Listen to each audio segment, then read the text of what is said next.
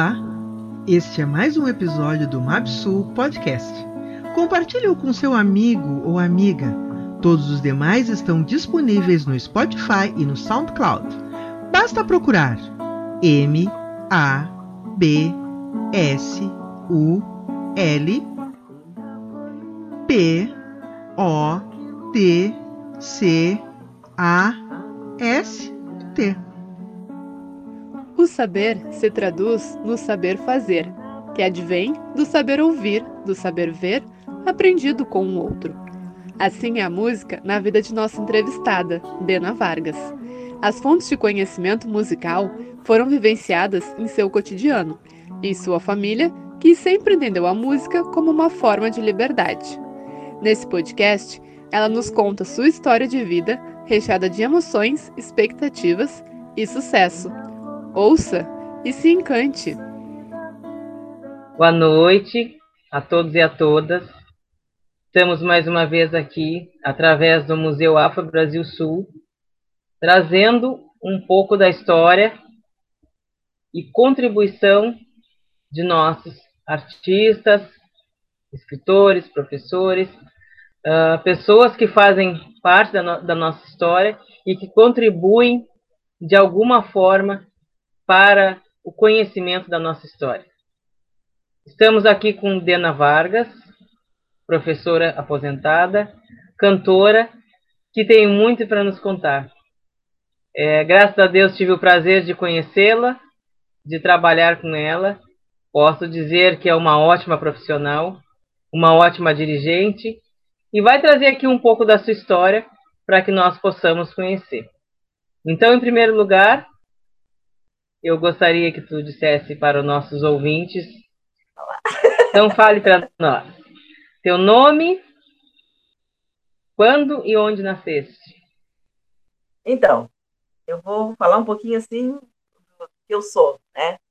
Uh, e para isso eu escolhi um trecho do livro da minha prima, Maria Helena, o livro É Fogo, em que ela coloca a identidade e ela escreve assim: sou a concretização e o movimento de uma identidade numérica. Ninguém me rouba a individualidade interior. A gente é o que é, mesmo que os outros não queiram.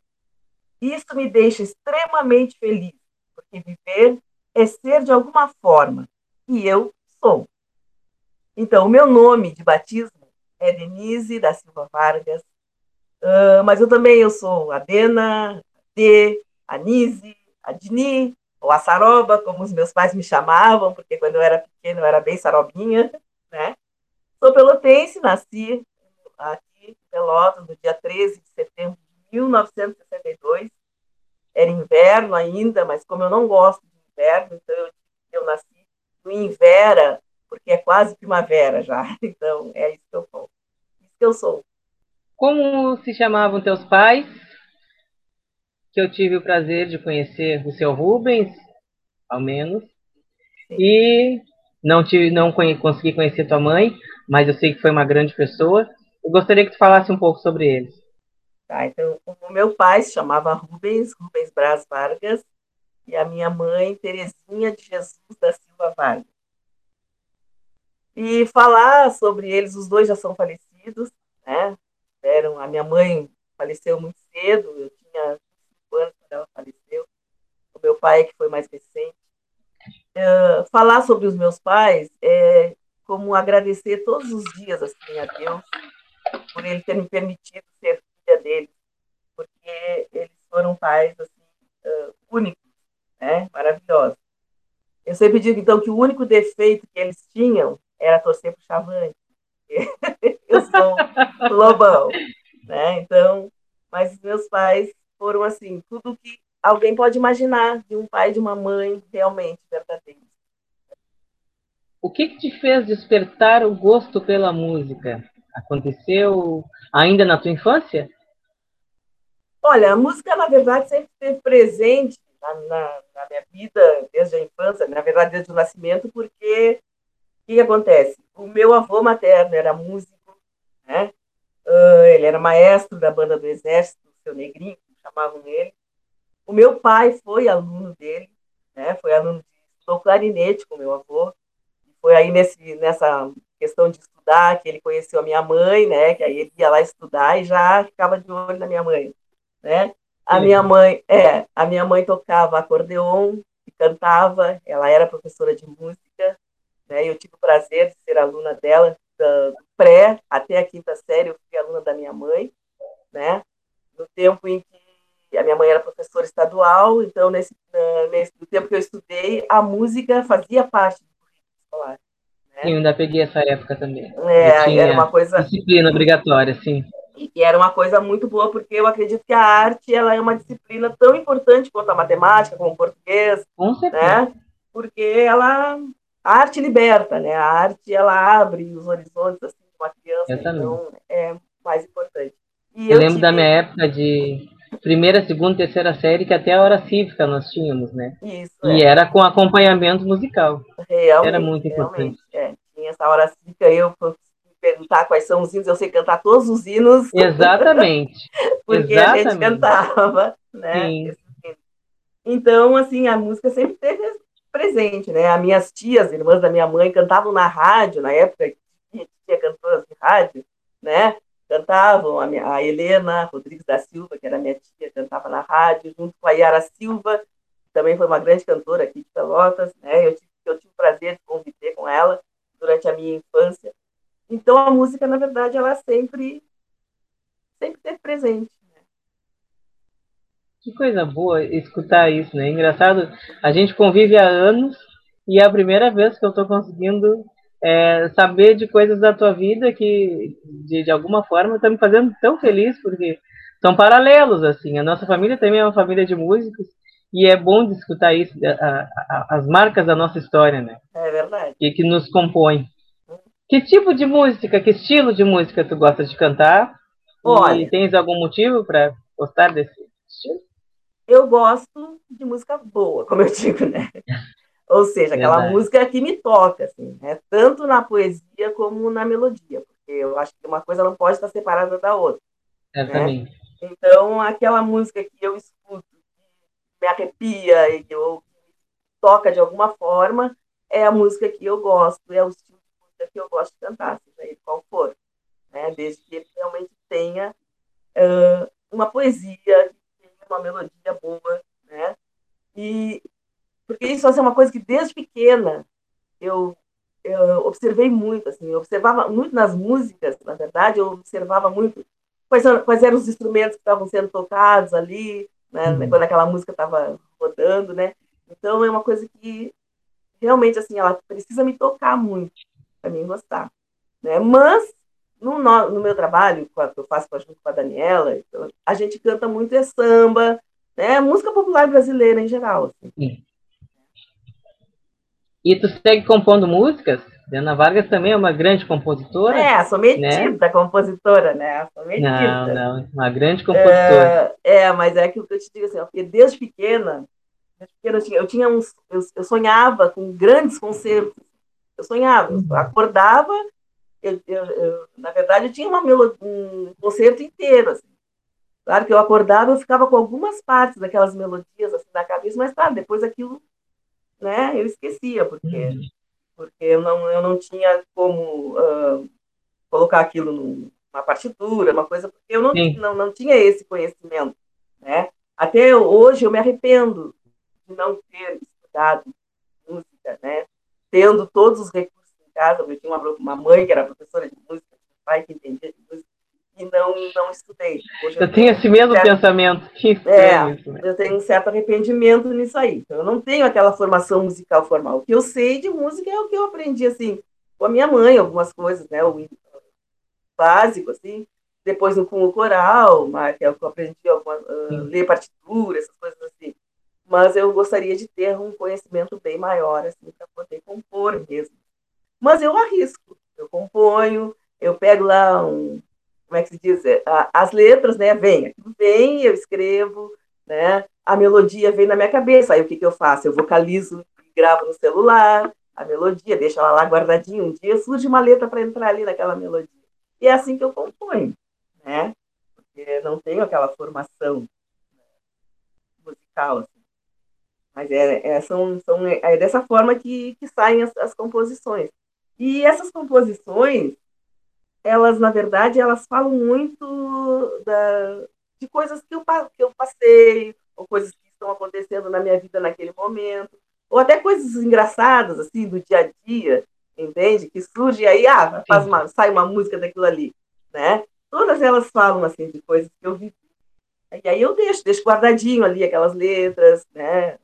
Algumas já se perderam, porque às vezes eu colocava no, no computador e quando via computador da pane, né? E aí quando via, perdia é. tudo, e aí então eu perdia algumas letras. É, mas quando vem, quando vem a, a, a intuição, tem que gravar, tem que guardar mesmo. É, é não, é o que assim. eu faço, é o que eu faço.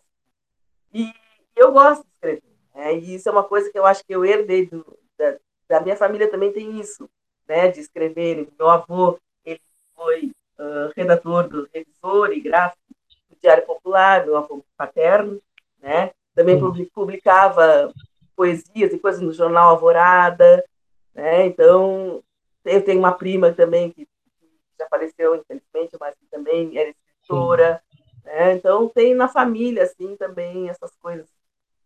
E isso ah, de, de escrever, eu tinha uma tia que ela andava sempre com um caderninho, sempre com aquele caderninho, porque aí vinha as coisas na cabeça dela, ela já escrevia ali no caderninho, saía poesias maravilhosas. Então, acho que isso já vem também. Será né? que alguém tem esses registros guardados? Ela, ela ainda Pois viva? é, pois é. Eu acho, eu acredito que a filha da Maria Helena deve ter.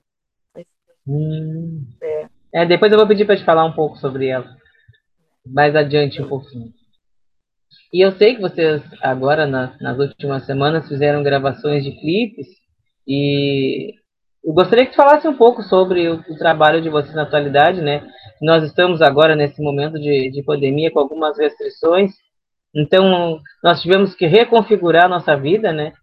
Então eu gostaria que tu falasse um pouco sobre o trabalho de vocês, o que vocês têm feito, sobre os clipes, sobre as lives. Fala um pouco do é, trabalho que vocês vêm fazendo. Com essa função toda, né, da pandemia, que a gente não pode estar junto em bares, não pode estar em festas, então a gente resolveu continuar com o trabalho, claro que com todos os cuidados, né? Que a gente Sim. reúne para ensaiar ou para gravar, é só nós, assim, não tem aglomeração. E a gente ensaia, continua com o ensaio, e a gente faz. De vez em quando a gente está lá ensaiando, e eles ah, vamos abrir, vamos abrir para botar no, no Face, alguma coisa, fazer uma live. Tá, a gente abre o um ensaio, faz aquela coisa. Mas a gente também está fazendo lives, né? Lives só nossas, ou lives assim, por exemplo, sábado passado a gente fez uma live para o Emancipa, Pelotas, né? Então, é, é, dessa forma que a gente está trabalhando, ou seja, seguindo com o trabalho, né? Porque a música não pode parar e a gente ah, sente muita alguma. falta disso. A gente sente muita falta. Até então, porque, gente... uh, dentre as importâncias que a música tem, a música ela atua de forma terapêutica, né? E ah, as pessoas sim, precisam sim, da música. Com certeza. E com certeza vocês são ícones de Pelotas e, e, e arredores e região que contribuem para a felicidade aí de muita gente. Eu sei e acompanho o trabalho de vocês. E sei que vocês são grandes artistas e a gente vê nos comentários, vê nas redes sociais o, o quanto as pessoas respeitam e admiram o trabalho de vocês. Então esse trabalho ele precisa ser apresentado aí para as pessoas. Gostaria que falasse um pouco agora do teu trabalho com a Daniela Bisolara, como começou, quanto tempo faz que vocês estão trabalhando juntas, é, se vocês receberam, que eu sei que receberam algumas premiações nesse decorrer, e falar assim de cidades que marcaram, que vocês passaram, o trabalho de vocês, um lugar em especial, ou alguns lugares em especial. Fala sobre o trabalho com a, com a Dani. Então, uh, sobre o meu trabalho que eu faço com a, com a Daniela Bisolari, começou isso já fazem Vamos fazer 13 anos já que a gente está cantando. É, então a gente começou, eu conheci a Daniela no coral da Universidade Federal, né? Uh, gostei muito da, da voz dela, assim, ela era do, do mesmo naipe que eu, né? Com os contraltos. E eu perguntei para ela se ela não dava aula de canto, né? Não fazia técnica vocal, ela me respondeu que não, ela não, não tinha tempo para isso, coisa e tal. Uh, só que aí era, eu descobri que era, foi sacanagem dela, né? Porque aí, eu na, na escola, tinha um colega que pegou e me falou: Olha, eu vou começar a fazer umas aulas de canto. Eu digo: É, com quem? Porque eu também estou procurando uma pessoa de canto. Ele: Ah, com a Daniela Bisolar. Eu digo: Ah, tá bem, então. Então, aí, aí, é, aí ele me deu o telefone, aí eu pedi o telefone, liguei para ela, não me identifiquei, não disse quem eu era e marquei a aula de canto, né? Até aí fiz aquela surpresa para ela quando cheguei lá, né? E aí comecei a ter aula com ela. Uh, comecei a ter aula de canto, depois comecei, ela me introduziu o violão, mas até hoje não aprendi coisa de nenhuma de violão. Mas algumas notinhas eu tiro, assim, para fazer, para compor, ou para ver o tom de música, coisa e tal. Né? Mas eu não me dediquei, assim. Pra... Sim. E aí, então, comecei. Aí depois, ela começou a cantar, ela cantava na noite, eu ia assistir. Aí, uma vez ela me convidou, ela ia cantar na Feira do Livro. E aí ela me convidou para ir no ensaio. Eu fui nesse ensaio, ensaio. Ela, aí, quando chegou no final do ensaio, me perguntou o que eu tinha achado do ensaio. Eu disse, estava tudo bem. Aí ela falou assim, então tá, então amanhã tu vai cantar com a gente na Feira do Livro. Bem assim. Me, como é que se diz? Me deu aquele canetaço, assim, que eu digo, mas Sim. como? Ela disse, não, tu conhece as músicas, tu sabe uh, os refrões e coisa e tal, então tu vai cantar. E foi assim que eu comecei a cantar com a Daniela Brizolara, né? Praticamente quase que à força. E como é que foi a sensação da primeira vez? Ah, cantando? é óbvio que eu fiquei que parecia assim, né? Num estado de nervos né, horrível, assim. Mas saiu, foi. Mas eu, eu, acredito que a cada show que se faz tem um friozinho na não, barriga. Não, né? sempre né? tem. E se não dá sempre um friozinho, tem. e se não der o frio na barriga, é porque não valeu. Né? É. Então, sempre tem que dar. Isso aí é a emoção, é, tem que dar. Adrenalina é tudo, né? É, né? Então, e assim a gente começou, e começou a cantar juntos, e aí hoje já fazem vai fazer 13 anos que a gente canta. Uhum. Né?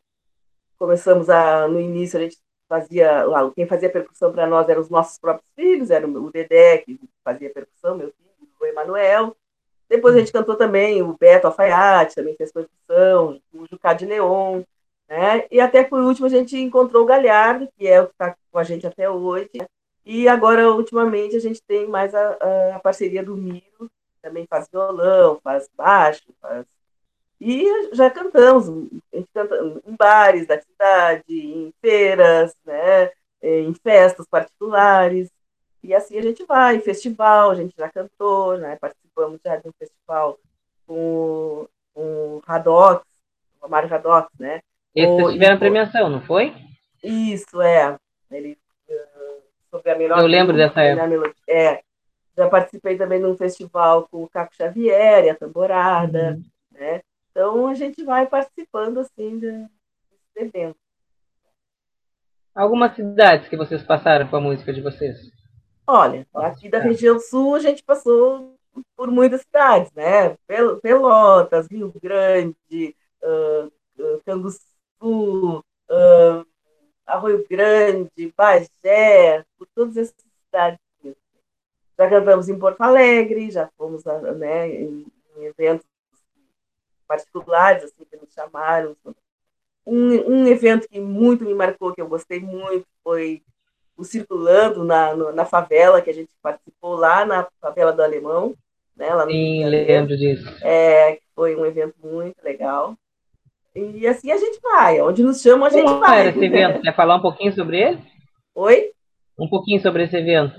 Quer falar? Do Circulando? Isso. É um evento assim que, ele, que acontece dentro da favela ali do Alemão, e aí todos aqueles grupos artísticos, né? tem arte, tem cinema, tem teatro, tem uh, artesanato. É tipo um feirão né? artístico. É, é isso? isso? é. E aí acontece aquele esse, esse evento. Assim, muito bem, muito bem elaborado, uma coisa muito, muito legal assim dentro da favela. Legal. Falaste que inicialmente vocês uh, começaram a tocar com os filhos, então Isso. já vou uh, abrir um link, que é, que é o questionamento que eu iria te fazer. É, como é que tu alias a relação familiar com a artística? Uh, é tipo assim, né? Aquela frase, quem puxa os seus não degenera, né? Então, é, assim, verdade. é, na verdade, então a música e a poesia, ela tá na minha família sempre, né? Uh, avós, tios, primos, meus sobrinhos são músicos, filhos gostam de trabalhar com música, né? meus pais. Então, sempre a música esteve presente, ou então a, a poesia, né? Uh, os meus filhos Essa sempre foram incentivados, sempre foram incentivados à, à, à arte, né? Desde pequenos. Quando vieram as minhas, as minhas netinhas também, desde pequenas, a gente sempre levou para os ensaios, sempre levou para os shows, então elas também sempre participaram. Então, assim, eu teve muita essa, essa, essa influência, e, porque a gente levava eles para participar. Né? Então, a gente levava isso para casa. Né? Então, é essa fazer relação, uma quebra, assim. fazer uma quebra de protocolo, sabe? É. Que tem que falar da, da nossa, da, da, da, parte em que a gente se encontra. Né? É, eu lembro de tu falando sobre, acho que era o Lucas, que ficava dentro do barracão no carrinho, era isso? Não, era o André. Ou era o André? O André, era André, o André. Então, é, é. é isso de, de levar, né, para arte, levar para o carnaval. Sim, sim. E hoje em dia todos eles, né, é, de algum, em algum momento passaram do carnaval, é, uhum. as meninas, as netas, né? Então, falar um pouco disso, assim, de, de, dessa, dessa energia familiar dentro do, dentro do carnaval. Quer falar um pouquinho sobre isso? É, o car... dentro do carnaval, o que acontece? O meu, o meu pai, ele já. Bom, vou te falar assim, uma frase assim que a minha mãe sempre nos falava. Ela sempre nos dizia assim, são as pequenas ilusões da vida que movem a nossa vida. Né? Uhum. Por isso, ela sempre dizia assim para nós: torçam por um time de futebol, torçam por uma escola de samba, tenham um partido político, posicionem politicamente, sempre porque isso é o que move a vida da gente, na verdade. Né? Então, e daí veio a minha paixão, né? Pela academia de samba, pelo Pelotas, Lobão, né? pela política também, pelo partido político de esquerda, né? Então... Um dos fatos históricos que, que eu respeito muito a tua mãe, embora não tenha conhecido, era a função de eu saber que ela unia as pessoas dentro da escola para aprender o samba enredo. Então, isso é uma coisa que eu acho linda, sabe? Porque imagina entrar na passarela com aquele coro, sabe? E alguém se dedicou para isso, Sim. sabe? Eu fico imaginando que pena que não ter visto essa época, é, mas eu, eu acredito que tenha sido muito importante. Eu lembro, assim, que na, na no, no, pátio, onde é, fazia um ensaio da, da academia, tinha uma arquibancada, essa uma arquibancada, assim, de madeira, né? Sim. E as pessoas que estavam assistindo o ensaio sentavam ali, e a mãe lá embaixo a reger as pessoas para cantar o samba enredo. Então, era bem, bem legal, assim, era bem dedicado. Meu pai foi presidente da, da escola por duas Sim. vezes, depois o meu filho foi presidente, o André. O André, desde pequenininho, eu levava para o barracão, armava a caminha dele embaixo das mesas lá no barracão, e ele dormia ali, e eu varava a madrugada inteira dentro do barracão.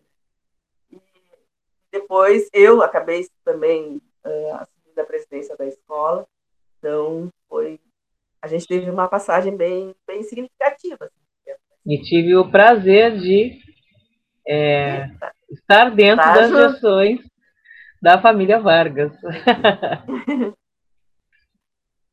e como tu educaste os teus filhos é, relativo à arte? Tu é, uh, acredita que com certeza o estímulo ele vem automático? Ah, com certeza.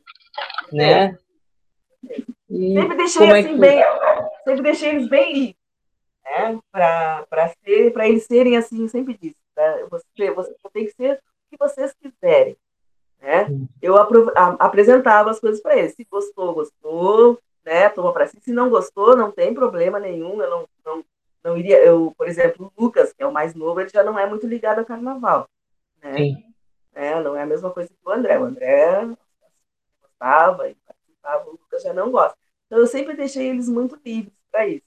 Para eles serem aquilo que eles quisessem, desde que fossem felizes né? Sim. E essa que eu acho que é a coisa mais importante, né? Eu nunca fui, na verdade, uma mãe convencional. Pra falar a verdade, nem bolo eu sei fazer, sabe? Então, não é. mas sabe nunca... fazer pipoca. pipoca é, é ah, pipoca eu sei. Tá? Mas então eu nunca fui uma mãe, assim, daquelas mães convencional, aquela coisa, assim. mas eu eduquei meus filhos dentro daquilo que eu considerava importante, né? Que é o respeito a todos, a todos, à natureza, né? Aos, aos, ao respeito aos animais, serem honestos, né? A, serem, serem trabalhadores, importante. que é um, o mais importante. E serem eles mesmos, ou seja, eu sempre eduquei para eles dizerem eu sou, eu sou isso, né? Uhum. Eu, eu, a educação que eu dei para eles. E eu acho que deu certo eles são meninos ótimos. Isso é que importa. E dá certo. É. E que não dá certo, a gente vai arrumando com o tempo. Ah, com certeza, vai consertando. Me fala aí sobre um momento marcante da tua vida. Momento marcante da minha vida. Todos os momentos da minha vida são marcantes. Eu considero. Uns mais profundos, né? Outros menos, mas Sim. todos eles deixam uma marca. Assim. E para mim, que eu gosto da arte, da música, então esses momentos assim, são muito marcantes para mim. E como é que eu vou te dizer? Ele se forma, forma uma trilha sonora da vida da gente, né? Acaba sempre que fica aquela trilha sonora, tu acaba sempre voltando à, à fita, né? Sim. Né? E, e, lembrando aqueles momentos. Então, até numa música que uma música que eu fiz, uh, tem uma parte que diz assim: a vida assim é cantada, formando uma trilha sonora de certos momentos de ontem e agora, né? Que são momentos que ficam na gente e, e que são marcantes. Então, na verdade, todos os momentos da minha vida eu considero marcantes. Não que a vida está valendo a pena. ah, com certeza, vale, vale muito a pena. Tens algum sonho ainda que deseja realizar? Sempre temos, né? Mas tem algum especial? Dizem que a gente pé, a gente ver, a gente tem que ir, plantar uma árvore, compor uma música, escrever um livro. Não é isso que a gente tem que fazer? É. Essas Ainda não escrevi coisas, o livro. Essas três coisas eu já fiz. ainda não escrevi o livro.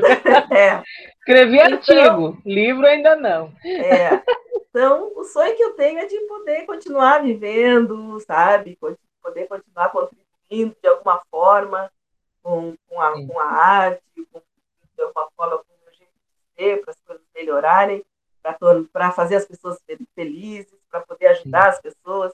É isso que eu gosto, assim. eu, eu sou. E continuando a falar da, das relações familiares, eu queria que tu falasse um pouco é, de Maria Helena Vargas, que era tua prima, correto? Sim, sim falar alguns fatos relevantes de é, Maria Helena a, Vargas. A Maria Helena, ela era minha prima, e ela me dizia sempre assim, eu me considero muito mais tua tia do que prima, porque a gente tinha uma, uma, é, porque a gente tinha uma diferença grande, assim, de idade, né? Então, ela sempre... A minha avó, hum. a mãe do meu pai, teve 15 filhos, né? Hum. E é a avó também da Maria Helena. Então, Sim. assim, tipo, quando meu pai nasceu, meu pai era o caçula dele. Então, quando meu ah. pai nasceu, quando meu pai nasceu, na verdade, ele já tinha até sobrinhos, né? Então, então ah. a Maria é, então a idade assim, da, a, a, idade da Maria Helena era bem mais um pouco mais que eu, uhum. né? Mas a gente tinha uma boa, uma relação assim muito boa, assim, embora ela não morasse aqui, né? Que ela uhum. morou muito tempo em Porto Alegre, depois de Porto Alegre ela foi para Brasília, né? Que ela foi trabalhar na tornou funcionária pública federal e ela uhum. trabalhava na realização de pesquisas e desenvolvimentos pedagógicos para a educação antirracista, né? Uhum. Então, e, então ela, a gente não tinha muito contato, assim, então o nosso contato mais era por e-mail, né? Naquele tempo, no tempo assim, era aquela a gente se comunicava muito pelo MSN, né? Nossa, mas é, mas ela, ela não era muito ligada nessas coisas assim Sim. computador e coisa. Então ela gostava, então ela mandava muitas cartas, então a gente se comunicava mais, era assim. Sim. Né? E, e, eu tinha uma relação assim, muito, muito boa com ela. Eu, tudo que, que, eu precisava conversar, né? Porque já não tinha mais a minha mãe, então eu conversava com ela. Né? Então a gente teve hum. uma grande, uma grande relação. E ela escrevia, né? Tinha uma, uma, uma rica de uma relação. E ela acreditava muito na família família tu, tu lê os livros dela, tu vai ver que ela, ela sempre enfatiza muito assim, a, a questão familiar. Né? No primeiro livro mesmo, É Fogo, é um livro que eu leio, assim, eu já vi várias vezes, toda vez que eu leio eu me emociono, porque ela fala bastante, assim, da família, né? como era a casa da minha avó, que ela chamava de Canaã, porque lá era um lugar, assim, de paz, de tranquilidade. Sim, abençoado. Avó, é, abençoado. Assim. Então, ela, ela era uma pessoa, assim, e a Maria Helena era uma pessoa, como é que se diz, além do seu tempo, da sua época, assim, uhum. quando ela é, e ela mesma sempre dizia, ah, que chamava, não sei se pode falar nome feio aqui. ah, pode. É, não, acho que não, não. Mas que chamavam ela, né, de, porque ela é uma pessoa assim, que ela desbravava, ela saía, ela fazia, ela, ela, acontecia, né, ela mexia, ela, como é que se diz, ela evolucionava, assim, a, a uhum. vila, como ela diz, quando ela, onde ela morava. Infelizmente, deixou, deixou seu legado. Eu tenho muita saudade, assim, né? E o Jornal Alvorada também teve contribuição da sua família, certo? Sim, sim. Pode falar um pouquinho avô, sobre o jornal? É. O meu avô paterno, né, que também era poeta, cronista no Jornal Alvorada, escrevia no jornal. Né? É, o Jornal Alvorada era um semanário né, da negritude pelotense, toda semana. Uhum. E nos textos que ele, que ele falava, nas coisas que ele falava, ele falava sobre, sobre justiça social, uh, luta dos trabalhadores, discriminação racial, essas coisas assim que ele, que ele uhum. falava. Né? Mas também falava de carnaval, falava de amor, né? E tem umas poesias dele ali. E eu tenho uma, eu não sei como é que eu sou, mas é uma, uma um carta assim do, posso vou te mostrar, tentar te mostrar aqui, ó. Hum. E aqui tem, tô, tem várias edições, ó, do Alvorada. Ah, que lindo! Né? Esse aqui é de 1952. Nossa né? Senhora! Então tem várias notícias aqui. Que tesouro! É, é, é, uma, é bem interessante, assim. Fala sobre a Academia do Samba, fala sobre o Picaí. Então tem, tem muita coisa, assim. Eu encontrei, assim, muitos... Uh... Esse material é teu? Esse material é meu. E tu, Mas tu que poderias... eu posso, posso, posso. Pois é, emprestar, é emprestar, claro, claro, claro com todo o cuidado possível para o museu, para que é. ele possa é. ser registrado e conhecido, na verdade, né? Na verdade, tinha dois, eu não sei agora onde é que está o outro, está com alguém da minha Sim. família também. Então, essa coisa de escrever, eu acho que vem realmente assim, também já vem da família. Eu adoro escrever, eu não gosto Sim. de falar, não gosto de falar mesmo, gosto de escrever. Botar para escrever, eu escrevo. Para falar, eu sou travada, né? É, muito Não, travada. Então, eu, então, isso eu acho que é uma das coisas que eu herdei também do meu avô. E a teimosia, que meu avô também era muito teimoso. Dizem que eu sou teimosa, eu acho que não, mas dizem que eu sou. É, e até tem um episódio que o meu avô, que antigamente os negros não podiam, não podiam entrar no teatro, né? Sim. E quando liberaram para os negros entrar no teatro, liberaram, mas meu avô não foi para o teatro, não quis. Foi rebelde, não, não. Não, ah. Nunca frequentou o teatro.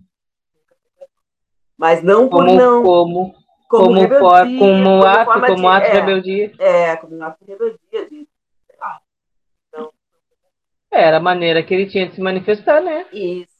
Não deixava de estar errado, de estar certo. Não é. deixava de estar certo.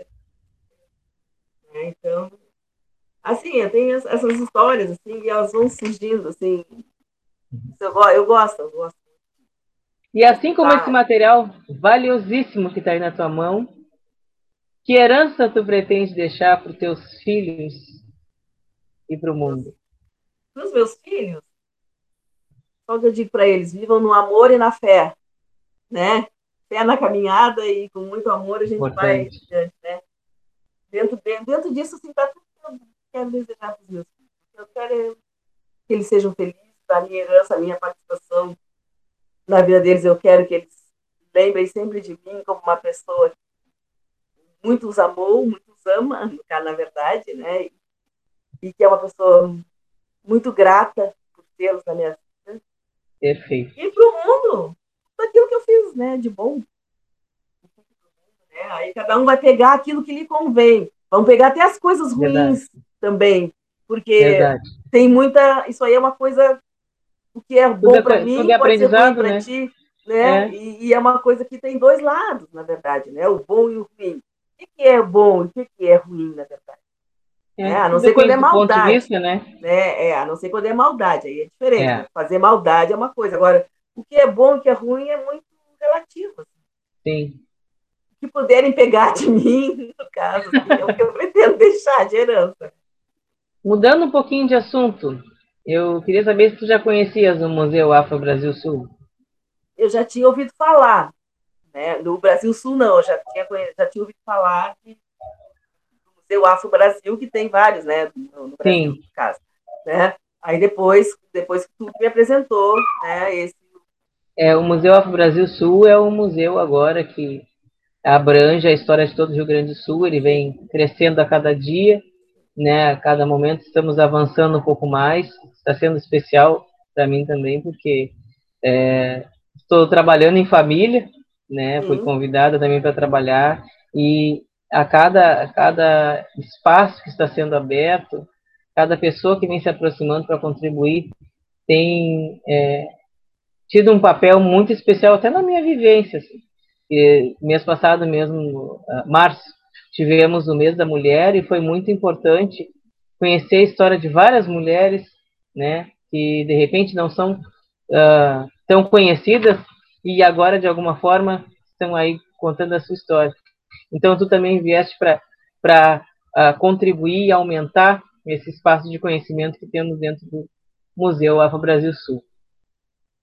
Uh, tu considera importante a, a existência do museu? O que, que tu pensa que, que pode mudar a partir desse campo, no campo da educação? O museu pode contribuir para mudar? Olha, acho que pode contribuir muito, né? Na verdade. Porque eu acho que museu, ele, na verdade, ele é uma, uma grande ferramenta, assim, de, de proporciona, assim, a preservação, né, da arte, da cultura afro-brasileira, né, uh, a história, né, o conhecimento da história, né, da importância do povo negro, né, e o que que acontece? Para na, na questão da educação, eu acho que ele vai servir muito uh, embasamento para os próprios educadores, né? São subsídios para os educadores para eles poderem trabalhar a história e a cultura afro-brasileira dentro das escolas, né, nas comunidades, porque não se tem muito isso, né, Cris? E assim, uh, como é que eu vou te dizer? Através, uh, eu não sei como é que funciona, tem uma sede, um museu, ou é somente virtual? Já temos, já temos uma sede. Ele começou virtualmente, né, devido à pandemia, mas já temos uma sede que é ali no fundo da prefeitura, onde nós já estudamos no coral, ali onde era Sim. também o, o prédio de, de vendas, não me engano, era uma empresa de alimentícia que tinha ali. Ali onde foi o desafio, agora uhum. ali é a sede do, do museu. Então, para frequentar o museu, é, é, necessário entrar em contato com a coordenação, marcar o horário, mas já temos já temos o, o, o prédio físico, já estás convidada, quiser conhecer. Sim, então, então isso aí também para a educação, né, para de repente os professores levarem os alunos para conhecer, para ver o acervo museu, Sim. né, porque é bem melhor do que muitas vezes assim, falar, né, mas Sim. o ver, visualizar, muda a tua visão, né, é, experimenta também. aquilo ali, então tu acaba né, assimilando mais as coisas. Então, acho que é extrema importância.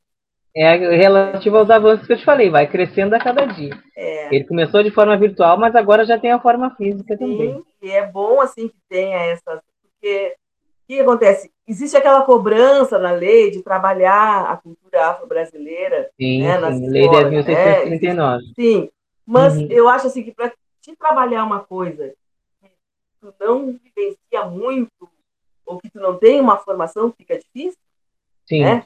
Então, eu acredito que, na verdade, o Estado, o município, ele tem que proporcionar essa formação para esses professores, né? para que eles possam chegar lá e trabalhar verdadeiramente, né? a verdade. E não assim, simplesmente atirar um conteúdo assim, mascarado que não vai resolver muita coisa. Né? E é o que acontece, o que, o que aconteceu comigo quando eu estudei, né? Aquela história do índio, Sempre a mesma Comigo coisinha, também. né? Chega no dia do índio, ah, vamos fazer cocarzinho do índio, é, vamos fazer não sei o Né? Então, índiozinho é de palito. É, isso aí. Então, acho uhum. que tem uhum. que ter um, outro, mais... Um outro olhar e, e o conhecimento correto, Conhecimento né? correto, com certeza. Porque se não tiver conhecimento, por exemplo, se chegassem para mim e dissessem que eu teria que falar sobre a cultura japonesa na escola, eu não saberia falar. Sim.